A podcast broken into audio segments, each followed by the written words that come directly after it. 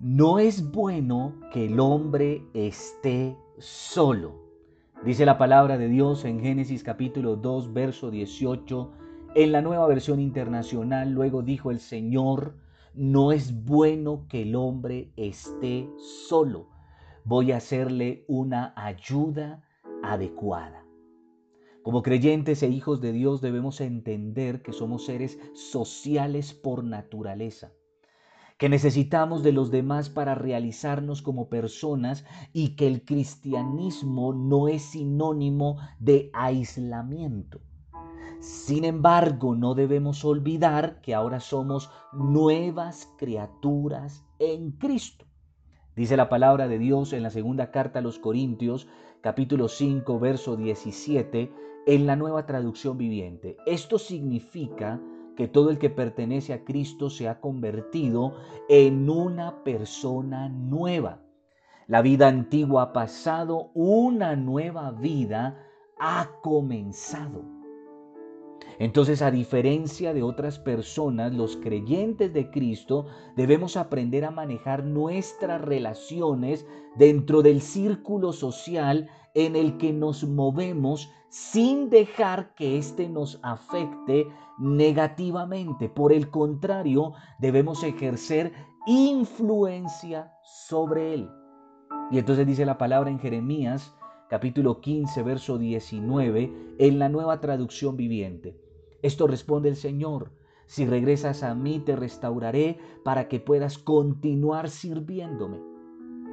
Si hablas palabras beneficiosas en vez de palabras despreciables, serás mi vocero. Tienes que influir en ellos, no dejes que ellos influyan en ti. Pero surge entonces una pregunta. ¿Cómo podemos nosotros relacionarnos con las personas que nos rodean? Y entonces es aquí donde tenemos que entender que nuestro primer desafío es la gente que nos rodea. Y entonces dice, eh, dice Pedro, perdón, en su primera carta, primera carta de Pedro capítulo 2, verso 12, en la nueva traducción viviente. Procuren llevar una vida ejemplar entre sus vecinos no creyentes. Así por más que ellos los acusen de actuar mal, verán que ustedes tienen una conducta honorable y le darán honra a Dios cuando Él juzgue al mundo. Después de aceptar a Cristo como nuestro Señor y como nuestro Salvador, con lo primero que nos enfrentamos es con nuestra familia, los amigos de toda la vida y los compañeros o conocidos. Es a partir de que comenzamos a caminar con el Señor, entiéndase, comenzamos a orar, a leer la Biblia, a congregarnos, comenzamos a hacer bien las cosas, que empezamos una lucha, pero atención, contra el enemigo, el adversario que se levantará a confrontarnos y que nos abordará a través de las personas que nos rodean, empezando, repito, primero por nuestra familia, por los de la casa. Y entonces dice la palabra en Mateo 10, 36, en la nueva versión internacional, los enemigos de cada cual serán los de su propia familia. Todos los que no comparten nuestra fe nos van a confrontar y nos van a abordar con infinidad de palabras y preguntas como lo son. ¿Es verdad que ahora eres cristiano evangélico? No me digas que ahora no te tomas un traguito. No creerás todo lo que te dicen allá el pastor y la iglesia. ¿Verdad que te prohíben tener novio, novia, las fiestas, etcétera? Pero hay una clásica, la clásica de todas. Te dejaste lavar el cerebro. Todos los creyentes nos hemos visto enfrentados a situaciones y preguntas como estas. Todos los creyentes. Es aquí donde nosotros debemos aprender a enfrentar estas situaciones y esto no en nuestras fuerzas, sino que estamos aprendiendo a la luz de la palabra que debemos hacerlo fortalecidos en Dios y en el poder de su fuerza a través de la guía del Espíritu Santo en la oración y desde luego la sabiduría que vamos obteniendo a través de la palabra de Dios. Es por esto la exhortación del apóstol Pablo a los Efesios, en la carta a los Efesios capítulo 6, verso 10 al 12, en nueva versión internacional dice la palabra, por último, fortalezcanse con el gran poder del Señor. Pónganse toda la armadura de Dios, atención, para que puedan hacer frente a las artimañas del diablo. Hermano, no es contra tu familia la lucha, no es contra tus vecinos, tus amigos, tus compañeros de trabajo, de estudio. No, la lucha no es contra el bulto, sino contra lo que está detrás del bulto. Y entonces dice Pablo, porque nuestra lucha no es contra seres humanos, sino contra poderes, contra autoridades, contra potestades que dominan este mundo de tinieblas contra fuerzas espirituales malignas en las regiones celestiales o espirituales. Y entonces surge otra pregunta, ¿cómo actuar frente a los no creyentes? La respuesta clave a esta pregunta, mi querido hermano, se llama convicción convicción. ¿Y qué es la convicción, Yercito? Nace una cosa muy sencilla. Es la seguridad que tiene una persona de la verdad o certeza de lo que piensa o siente. Entonces, es de suma importancia que ante las personas que nos rodean y que no comparten nuestra fe, nosotros actuemos con convicción ya que es la convicción la que nos permitirá estar tranquilos, serenos, confiados, lo cual nos llevará a actuar con respeto, con amor y lo más importante, reflejar a Cristo con nuestra vida, con nuestro testimonio, con nuestro ejemplo. Siempre nuestro ideal deberá ser mostrar el amor de Dios a través de nuestra vida y más que imponer una religión es ganar a las personas que nos rodean, empezando primero por nuestra familia, por nuestra casa, por los nuestros.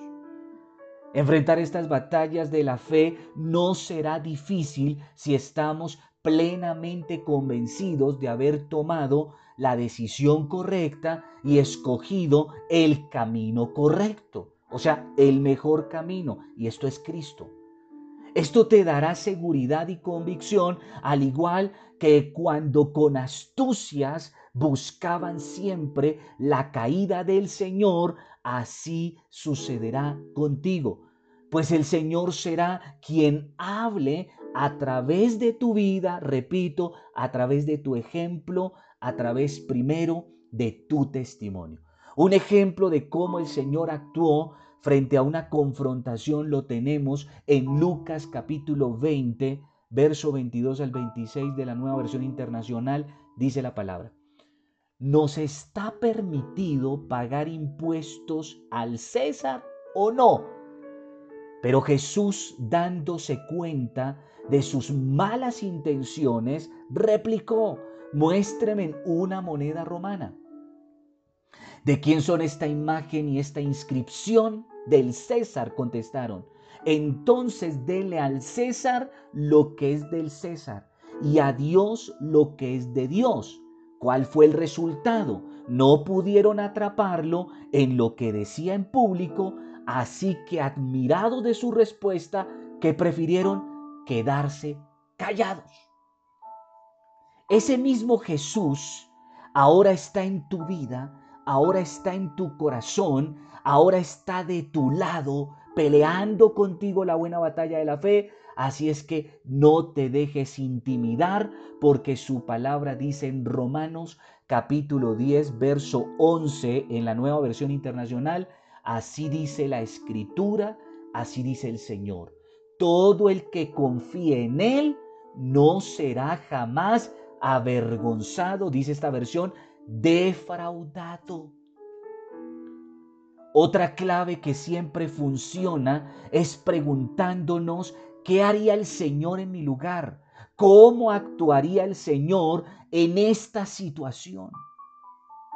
Entender que ahora sí estamos disfrutando de la vida, que ahora sí somos bendecidos y que los demás no saben ni se imaginan de lo que se están perdiendo. Por eso el Señor dijo en Juan 10:10, 10, nueva versión internacional, el ladrón no viene sino para que sino sino más que a robar, matar y destruir. Pero dice el Señor, yo he venido para que tengan vida y para que la tengan en abundancia. A diferencia de los que están en el mundo, que están ausentes de Dios, de ese Dios que ahora está en tu vida, tú estás viviendo una vida abundante y bendecida en Cristo. Entonces la convicción te debe llevar a qué? A ser una persona, un creyente radical la gente tratará de manipularte para que tú cedas a sus caprichos, a sus peticiones. Cuando vean que tú eres una persona firme en Cristo,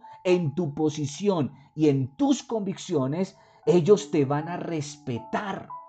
Y entonces cuando ellos tengan problemas, a la primera persona que van a acudir, y te acordarás de esto, va a ser a ti, por un consejo por una oración. Pero recuerda, nada alegra más al enemigo que un creyente enojado o fuera de sí. Esto trae felicidad al adversario, pues cuando te airas frente a la gente, pierdes autoridad y le das motivos a tus oponentes de ridiculizarte. Lo más sabio es poner en práctica el consejo que nos da la palabra a través de Pedro en su primera carta, capítulo 3, verso 15, nueva traducción viviente. Primera carta de Pedro 3.15, nueva traducción viviente, dice la palabra, en cambio, adoren a Cristo como el Señor de su vida. Y si alguien les pregunta acerca de la esperanza cristiana que tienen ustedes, estén siempre preparados para qué? Para dar una explicación. Recuerda, los que se burlan de ti, los que te hacen preguntas malintencionadas, esos que te llaman religioso, fanático, etc. Si tú con tu testimonio, pero ante todo con la fuerza del Espíritu Santo, estás, estás siempre preparado en la palabra, hermano, hermana, ten presente algo. Esas personas un día van a estar mal, un día van a necesitar del Dios que ahora está en tu vida. Y entonces tienes que estar preparado preparada para siempre tener una palabra oportuna para darles a cada uno de ellos. Pero viene lo segundo. Nuestra meta siempre será agradar a Dios y no a los hombres. Siempre, mi hermano, tu objetivo, tu meta de cada día debe ser que agradar a Dios y no a los hombres. Entonces dice la palabra en Gálatas capítulo 1, verso 10, nueva traducción viviente queda claro que no es mi intención ganarme el favor de la gente, sino el de Dios. Eso lo tenía claro Pablo. Eso lo tenemos que tener claro nosotros. Si mi objetivo fuera agradar a la gente, al hombre, no sería un siervo de Cristo. El enemigo a través de las personas va a tratar de infundirte en tu corazón el temor al que dirán a la burla, al escarnio de la gente. Te puede hacer creer que lo peor que te puede pasar es fallar a los ojos de la gente, de los hombres, o perder la aceptación de un grupo específico. Muchos son los creyentes que engañados por la mentira del adversario, del enemigo, terminan por negar a Jesús para tener la aprobación de su familia con la tristeza con la frustración de que pierden la aprobación de su familia, pero pierden la aprobación de Dios y de todo el mundo. Terminan siempre solos. Y entonces dice la palabra en Mateo 10:33 en la nueva traducción viviente. Pero el que me niega aquí en la tierra, también yo le negaré delante de mi Padre que está en el cielo. A lo cual dice Pablo, Romanos 1:16, Nueva traducción viviente, pues no me avergüenzo de la buena noticia acerca de Cristo, o sea, el Evangelio, porque es poder de Dios en acción para salvar a todos los que creen, a los judíos primeramente, pero también a los gentiles.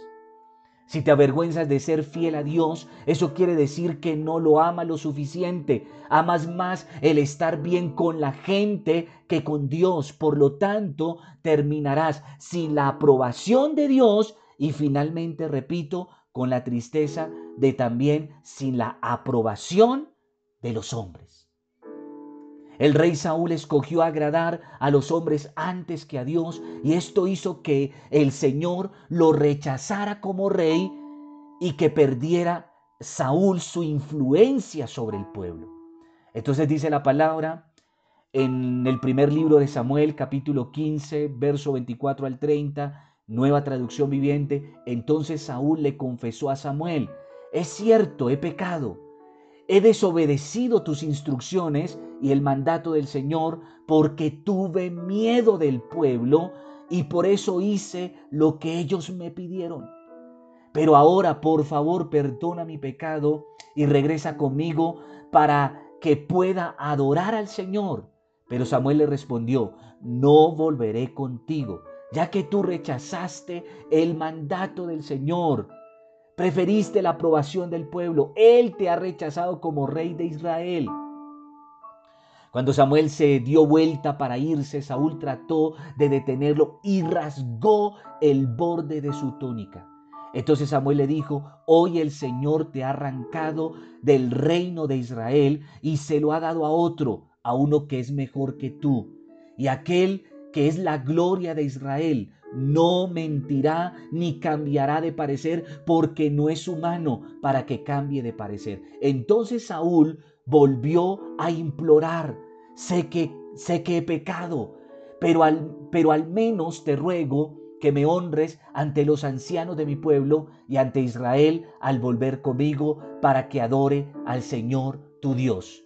Es por eso que Dios que hizo levantó a otro hombre, David, este le demuestra que lo ama por encima de todo y de todos, al punto de arriesgar su vida al pelear contra el gigante Goliat con el fin de devolverle la honra al nombre de Dios. Hecho mi hermano que lo exalta no solo no solo a él delante de Dios, sino que también lo exaltó delante de los hombres. Y entonces dice la palabra en, la primera, en, el primera, en el primer libro de Samuel, capítulo 17, verso 45 y 46, nueva traducción viviente, David le respondió al filisteo, o sea, al gigante, tú vienes contra mí con espada, lanza y jabalina, pero yo vengo contra ti en el nombre del Señor de los ejércitos celestiales, el Dios de los ejércitos de Israel, a quien tú has desafiado. Hoy el Señor te conquistará y yo te mataré y te cortaré la cabeza, y luego daré los cadáveres de tus hombres a las aves y a los animales salvajes, y todo el mundo sabrá que hay un Dios en Israel. Y entonces dice la palabra en primer libro de Samuel 18, capítulo 6, verso 7 en la nueva traducción viviente, cuando el ejército de Israel regresaba triunfante después de que David mató al filisteo, mujeres de todas las ciudades de Israel salieron para recibir al rey Saúl, cantaron y danzaron de alegría con panderetas y címbalos. Este era su canto. Saúl mató a sus miles, pero atención, y David a sus diez miles. Dice la palabra de Dios ahí mismo en el, en el primer libro de Samuel, capítulo 2, verso 30 en la nueva traducción viviente. Por lo tanto el Señor, Dios de Israel, dice, prometí que los de tu rama de la tribu de, de Leví me servirían siempre como sacerdotes. Sin embargo, honraré a los que me honran y despreciaré a los que me menosprecian. Entonces, para nosotros, la clave es recordar el sacrificio de Cristo en el Calvario y decidir mostrarle al Señor que no fue en vano ese sacrificio.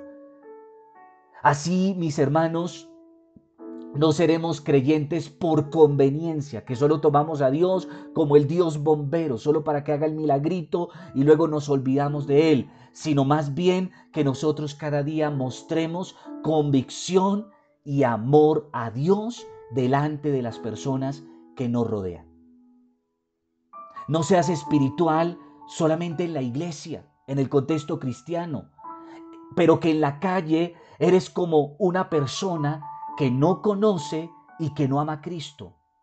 Trata al Señor como lo harías con la persona que amas, defendiéndola si la están maltratando o si la están humillando, siendo honesto, dándole el valor y el lugar que se merece, haciendo siempre lo que le agrada a esa persona. Y no te debe importar si tienes o no la aprobación de la gente, de los demás. Esto trae a memoria algo que estudié sobre Carlos, eh, Carlos Marx. Y es que el papá de Carlos Marx cambió sus convicciones cuando se fue de Alemania a Inglaterra. En Inglaterra le convenía dejar de lado sus convicciones judías que había practicado durante toda su vida. Pero Marx, su hijo, perdió toda credibilidad en Dios al ver el mal testimonio, la hipocresía de su padre, y fue entonces que, que Marx declaró lo siguiente, que la religión era el opio del pueblo, se convirtió en un ateo, en una persona sin Dios, ¿por qué? Por el mal ejemplo que percibió de su papá. Entonces, mi apreciado hermano, conscientes de esta verdad, te invito a renunciar a ser ese agente 007, ese cristiano 007 secreto y que comiences a confesar a Cristo delante de los hombres, primero a partir de tu testimonio, de tu vida, para que el Señor te reconozca en su gloria en la eternidad. No tienes por qué avergonzarte ante las palabras malintencionadas o de tono burlesco, ¿cierto? No cedas a los caprichos solo para qué? Para demostrarle a la gente que tú no eres un fanático. No, mi hermano. Se puede ser creyente, se puede ser hijo de Dios en el contexto en el cual Dios nos ha puesto sin necesidad de ser fanáticos, de mostrarnos religiosos, y es aquí donde viene otro aspecto importante y es entender nuestra nueva posición en Cristo. Nuestra posición como creyentes e hijos de Dios es de ser luz que alumbra a todos los que nos rodean. Por eso la palabra dice en Mateo 5, 14, nueva traducción viviente, ustedes son la luz del mundo, como una ciudad en lo alto de una colina que no se puede esconder. Ser luz es vivir como Cristo viviría si estuviera en nuestro lugar. Es hacer la diferencia en el mundo. Es no pretender parecernos a Cristo, pero pareciéndonos más al mundo, que es lo que hace hoy por hoy el cristianismo moderno. Ser cristiano va más allá del solo hecho de creer en Cristo o de seguirle, o sea, buscar una iglesia y congregarme. El verdadero sentido y significado de la palabra cristiano es Cristo pequeño y tiene que ver intrínsecamente con la palabra discípulo. ¿Y qué significa la palabra discípulo? Aprender y dejarse enseñar y absorber el carácter de su maestro. Pero esta palabra cristiano y discípulo también tiene que ver con otro término que enseño en otras enseñanzas que están en Spotify y se llama disciplina. Es decir, el orden necesario para poder aprender y absorber el carácter del maestro. No puede haber discípulo sin disciplina y por lo mismo resulta difícil ser discípulos de Cristo sin ejercer una disciplina que moldee el carácter de Cristo en nuestras vidas. Y entonces dice la palabra en la primera carta a los Corintios, capítulo 2, verso 14, nueva traducción viviente. Pero los que no son espirituales no pueden recibir esas verdades de parte del Espíritu Santo. Todo les suena ridículo y no pueden entenderlo porque solo los que son espirituales pueden entender lo que el Espíritu quiere decir. Entonces, así las personas que te rodean no entiendan el camino que escogiste, debes siempre estar convencido, convencida de haber tomado la mejor elección y verás que el tiempo te dará la razón y podrás decir, como dice la palabra de Dios en Efesios capítulo 3, verso 20, nueva traducción viviente, y ahora que toda la gloria sea para Dios, que puede lograr mucho más de lo que pudiéramos pedir o incluso imaginar mediante su gran poder que actúa en nosotros. Tú tienes a Dios de tu lado y por eso todo aquel que te ataque tildándote de fanático, de loco, de religioso, terminará convenciéndose que tu Dios es real y que tu elección fue la más sabia, la más acertada. Ser luz incomodará a algunos, pues tu nuevo estilo de vida pondrá en evidencia, número uno, que el Espíritu del Señor habita en tu vida. Y ese Espíritu de Dios que ahora opera a través de tu vida, ahora pone en evidencia también que los espíritus inmundos que habitan las vidas de aquellos que te rodean, que están lejos de Dios, y no solamente los espíritus inmundos, sino también los malos hábitos y costumbres de ellos. Hermano, nuestro espíritu siempre va a formar como un choque, un corto eléctrico con aquel que no tiene al Espíritu Santo de Dios en su vida. Y entonces dice la palabra en Juan capítulo 3, verso 20, en la nueva traducción viviente. Todos los que hacen el mal odian la luz y se niegan a acercarse a la luz porque temen que sus pecados queden al descubierto. Como tú eres una persona de luz, una persona de Cristo, una persona de Dios, tú alumbras y como tú alumbras, la gente tiene miedo de estar cerca a ti, que eres luz. ¿Por qué? Porque esa luz pone al descubierto lo que hay en sus vidas, lo que está oculto en ellos. Por esta razón tratarán de qué? De denigrar tu nuevo estilo de vida, tu fe a Cristo y lo que este Cristo representa. O querrán involucrarte persuadirte nuevamente en tu pasada forma de vida, lo cual no deja nada bueno. Entonces dice la palabra de Dios en Proverbios 1.10, nueva traducción viviente. Hijo mío, si los pecadores quieren engatusarte, dale la espalda.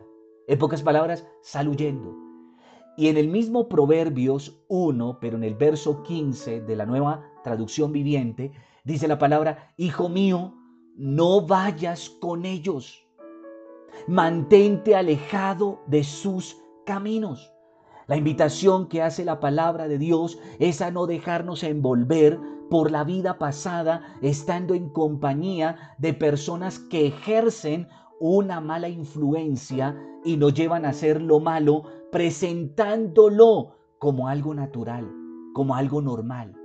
Debemos entender que el mundo no quiere nuestro bien, sino hundirnos en la vida de esclavitud y vacíos que ofrece. Por eso es necesario ser sabios y escoger amistades verdaderas, amistades de reino, amistades de Cristo que forjen en nosotros principios que nos hagan mejores personas en todo.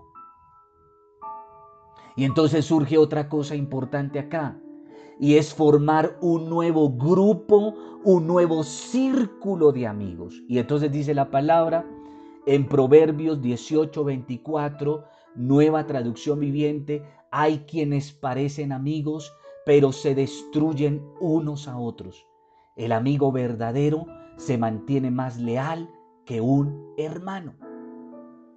El creyente sin amigos creyentes difícilmente saldrá adelante en su carrera, en su caminar con Cristo.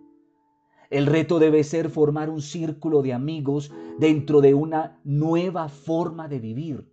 De ahí la importancia de la iglesia, de la iglesia, el congregarnos, hablar con las personas de la iglesia, conocerlas, incorporarse en las diferentes actividades, responder con cortesía y respeto a esa amistad que ahora me están ofreciendo.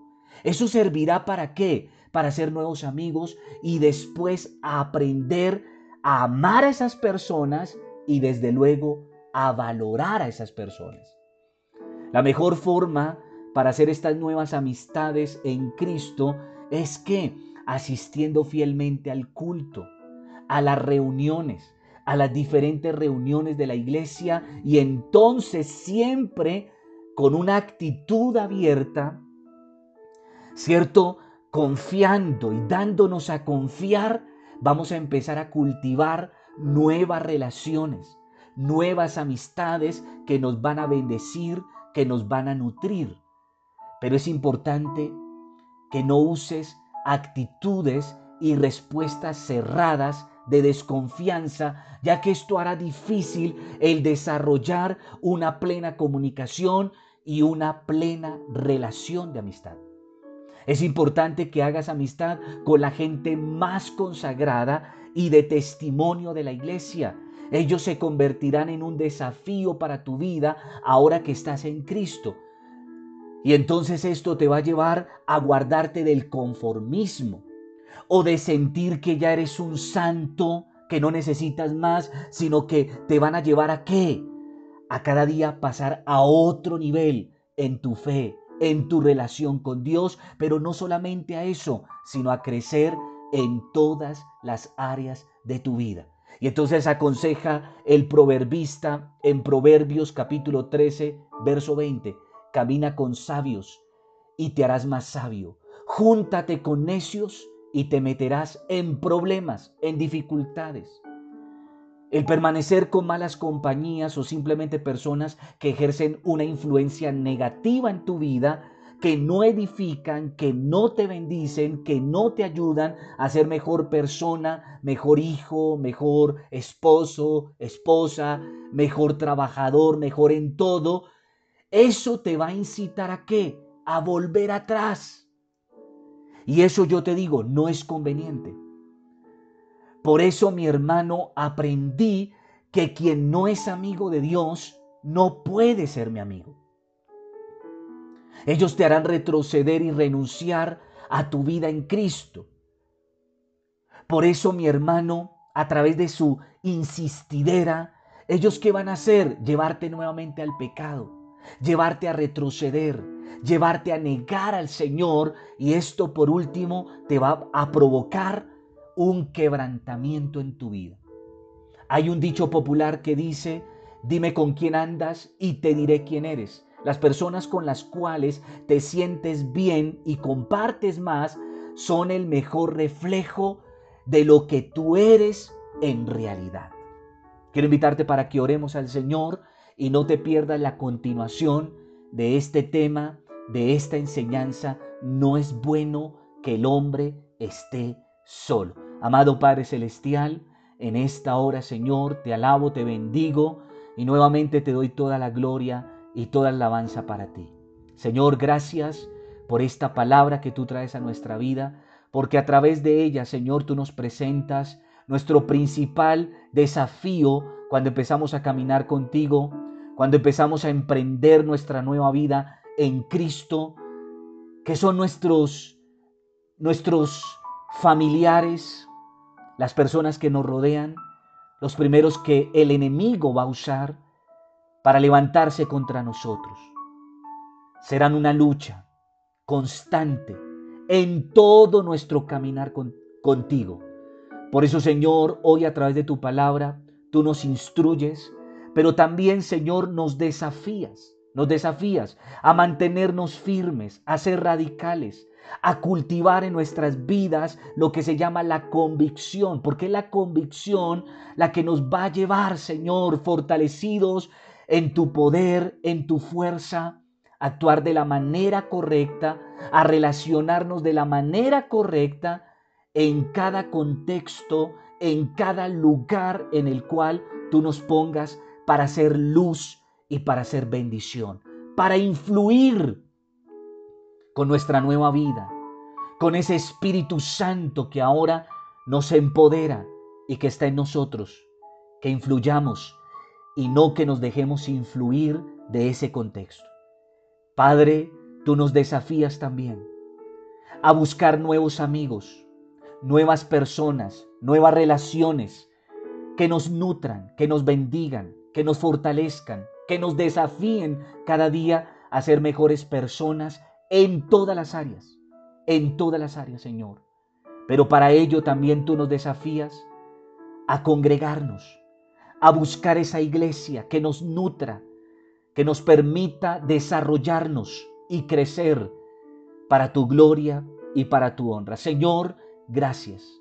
Gracias Señor por lo que estás haciendo y por lo que harás en nuestras vidas. En el poderoso nombre de Jesucristo. Amén y amén. Te bendigo, Paz de Cristo, y que la gloria del Eterno resplandezca sobre tu vida, sobre tu casa y sobre los tuyos.